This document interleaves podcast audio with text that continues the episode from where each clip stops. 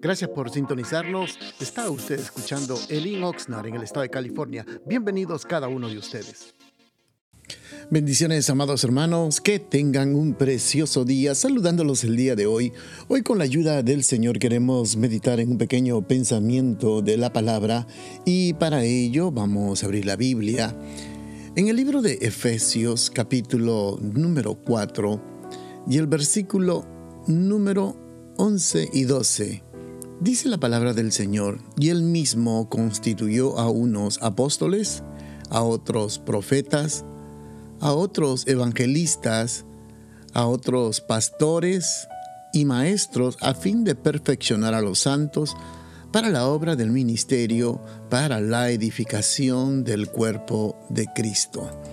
Le hemos llamado a este pequeño pensamiento, amados hermanos, eh, las dimensiones de nuestro llamado.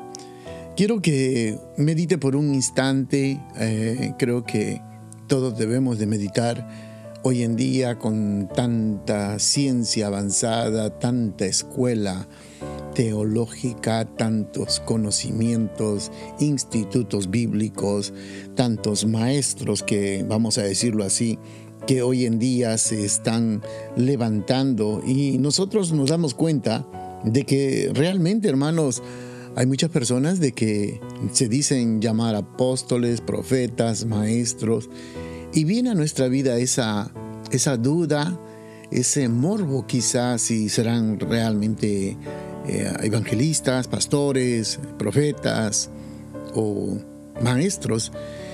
Pero cuando uno lee la palabra del Señor, uno tiene que entender, amado hermano, de que estos son ministerios que Dios ha dejado para la edificación de la iglesia.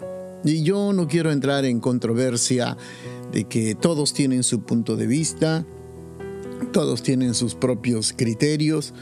Unos dicen que para ser apóstol tiene que haber visto al Señor Jesucristo, así como todos los apóstoles y la revelación que tuvo Pablo. Pero cuando leemos este pasaje, quiero que entienda, amado hermano, hay algo que nosotros debemos de aprender y meditar es de que el Señor edificó todo esto. O sea, el Señor ha puesto al alcance de la obra de Dios estos ministerios. Y hoy en día Pablo nos presenta la descripción del trabajo de cada uno de ellos. Por ejemplo, dice, él mismo constituyó a unos apóstoles, profetas, evangelistas, pastores y maestros. Y como le vuelvo a repetir, cada uno de nosotros a veces somos un poco escépticos en recibir estos títulos, pero hay personas y hermanos en todas partes del mundo que tienen una función y están cumpliendo estas personas el determinado llamado de parte de Dios en servicio al pueblo de Dios. Entonces, usted puede ver, claro, quizás hay personas que no, hay hermanos en Cristo que no tienen ese título, por decirlo así, pero están haciendo la obra del Señor. Hay ministros, hay líderes dentro de las iglesias locales que están funcionando como apóstoles, profetas, evangelistas, como pastores y maestros. Entonces tenemos que reconocer que eso existe y eso es, oígame, para edificación de la iglesia. Pablo está mencionando de la cantidad de roles que hoy en día está faltando a la iglesia. Yo creo que los puestos o autoridades más comunes que nosotros conocemos dentro de una iglesia son los pastores y los maestros. Y me pregunto yo, ¿qué es lo que no han podido hacer para poder reconocer los otros ministerios como los apóstoles, profetas y evangelistas? Como le vuelvo a repetir, vivimos hoy en día bombardeados por una serie de comentarios, de señalamientos, doble sentido, malas interpretaciones, que nos dejamos llevar por una cosa u otra cosa y creemos de que realmente estos ministerios no funcionan, no están vigentes, que ya pasaron de moda, que no existen. Pero si Dios ha dejado todo esto, amado hermano, para edificación de la iglesia, y nosotros creemos, yo creo más en la palabra que en el comentario de una persona. No importa si se haga llamar pastor, apóstol, evangelista, eh, revelado, iluminado, no, no quien sea, yo más creo en la palabra del Señor. Entonces, por eso somos un poco, eh, como le digo, eh, incrédulos en creer de que hay estos ministerios. Y si hay alguien que se levanta y dice, bueno, que, bueno, uno fácilmente puede reconocer cuando es un apóstol. Un apóstol se le conoce por su trabajo, no por, el, por lo que él menciona. Porque hoy en día ahí tenemos muchos que dicen, ah, yo soy apóstol. Mm, es algo para dudar. Cuando una persona dice que yo soy apóstol, eso indudablemente nos muestra que no es apóstol. Entonces, pero el trabajo que realiza, eso sí son de un apóstol. Entonces, unos no somos tolerantes, otros son tolerantes en recibir esto, esto del, del, título de la persona.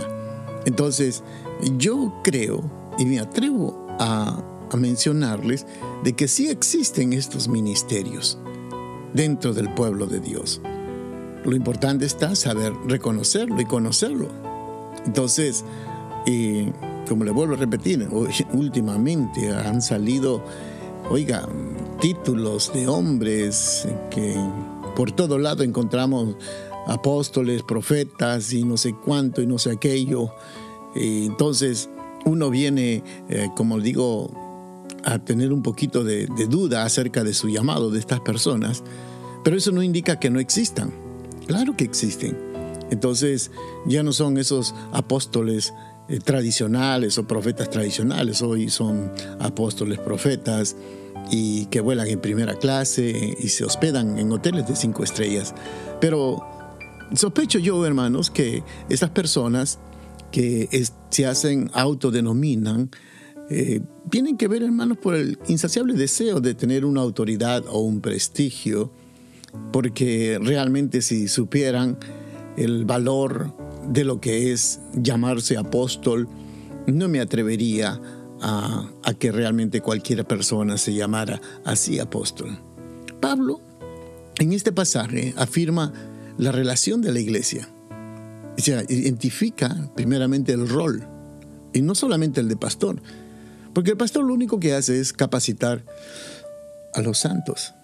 Pero se entiende primeramente que todos estos son herramientas que Dios ha dejado para que se cumplan y que sean asignados a cada persona.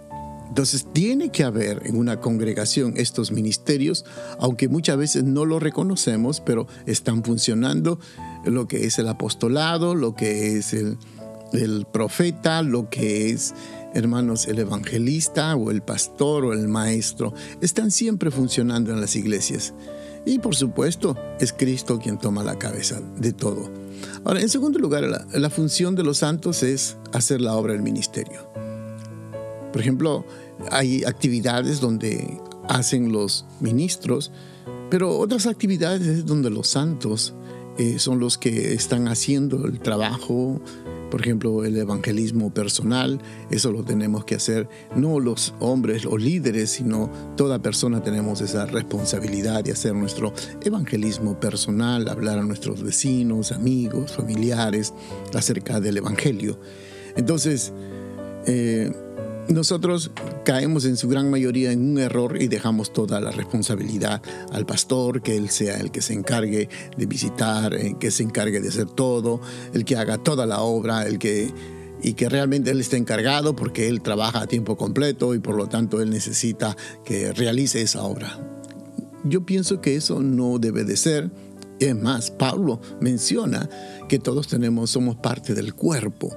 Entonces, tenemos que entender cuál es nuestra posición primeramente. Y por último, ya voy a terminar con esto, es Pablo afirma que el funcionamiento adecuado es dentro del cuerpo para edificación de la iglesia. Sea, recuerde, quiero que entienda esto, grábese bien. El pastor no es quien edifica la iglesia, es Cristo quien edifica la iglesia y va a utilizar personas para el cumplimiento de la labor. Entonces, aquí todos funcionamos en diferentes títulos, diferentes trabajos. Entonces, por eso es muy importante reconocer nuestro llamado. como le vuelvo a repetir, yo creo realmente en la palabra de Dios que Él constituyó apóstoles, profetas, evangelistas, pastores y maestros. Pero no nos volvamos locos por los títulos y reconocimientos. Porque primeramente nos afanamos por el reconocimiento de los hombres, mejor empecemos a trabajar, edificando el cuerpo de Cristo. Bendiciones, amados hermanos, a cada uno de ustedes. Que tengan un precioso día. Gracias por estar pendientes de nuestra programación y lo invitamos que nos visite a uno de nuestros servicios los días viernes a las 7 de la noche y domingos a las 5 de la tarde. La dirección de nuestro local está ubicado en el 555 al sur de la calle A en la ciudad de Oxnard, en el corazón de Oxnard, y será un placer poder saludarlo. Y también le pedimos de que si usted puede seguirnos de nuestras actividades en Facebook o Instagram bajo el in Oxnard, será una bendición. Y para mayor información puede usted llamarnos al área 805-991-6030. Bendiciones.